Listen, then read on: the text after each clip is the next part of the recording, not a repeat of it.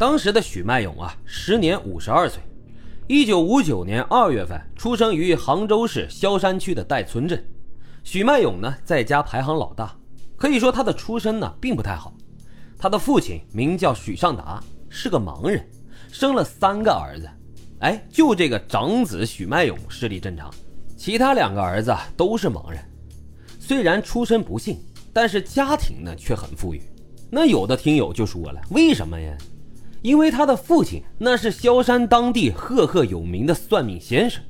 哎呀，据说这个算命算的是相当的准，人称许半仙。方圆几十里内慕名前去算命的人啊，那是络绎不绝。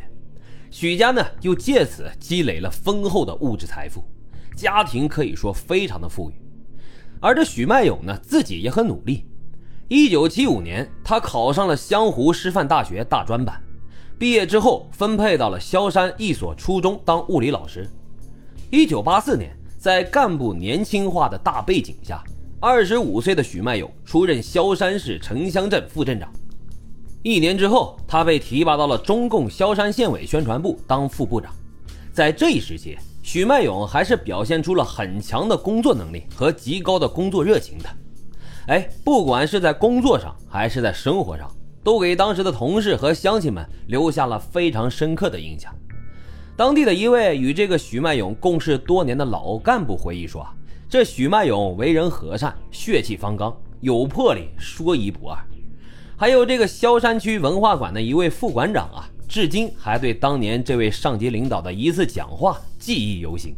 那时候的许迈勇刚到宣传部，二十六七岁，长得是一表人才，而且讲得很专业，很有水平。当时啊，大家都认为这个人年轻有为，以后前途不可限量啊。许迈勇担任县委宣传部副部长一年半后，又被提拔担任了卫生局党委书记。紧接着一年半过后，许迈勇又出任萧山市委办公室主任。又过了不到一年，许迈勇又升任萧山市委常委、组织部部长。此时的他还不满三十一周岁。三年之后，许迈勇担任了萧山市市委常委、副市长。一九九六年开始，许迈勇又兼任了杭州钱江外商台资投资区江南管委会党工委委员、副主任。许迈勇的敛财呢，也就是从这个时候开始的。从一九九七年到二零零二年呢，他成为了杭州香港实业有限公司的总经理，后来又到杭州市担任了重要职务，任这个西湖区的区长、区委书记，随后任杭州市副市长。期间呢，他曾经担任过枝江开发区管委会主任，担任过西溪湿地管委会的主任。二零一二年的九月份。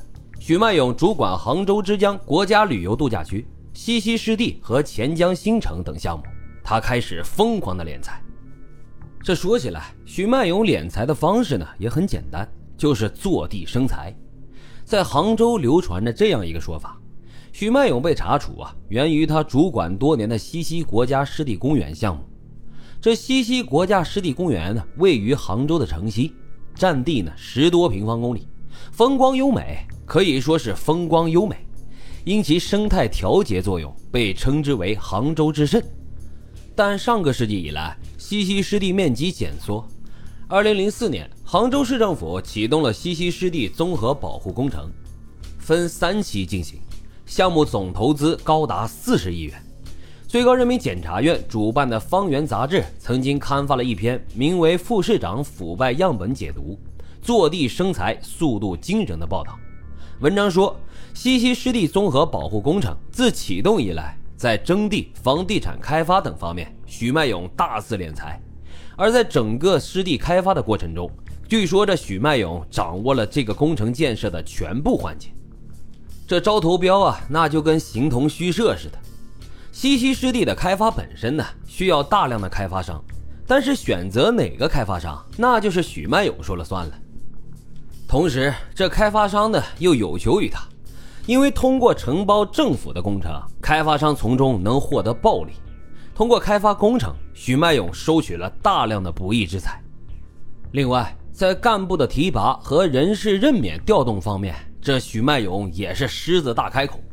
那么，作为区委书记，那时候的许迈勇啊，对这个干部的提拔调动、任用方面，给别人是行了很多的方便，包括一些下面的一些局的局委办的主任呢、局长啊，还有一些乡镇党委书记、乡镇长的工作职位的变动，他们的调整晋升方面，许迈勇都收受了大量的贿赂。许迈勇身居发达地区的敏感岗位，手握着重要权力。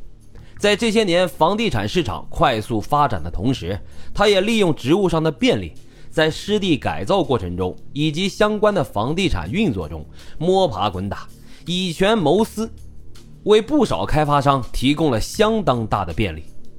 这钱呢也是越来越多了，而且房子和女人慢慢的也多了起来。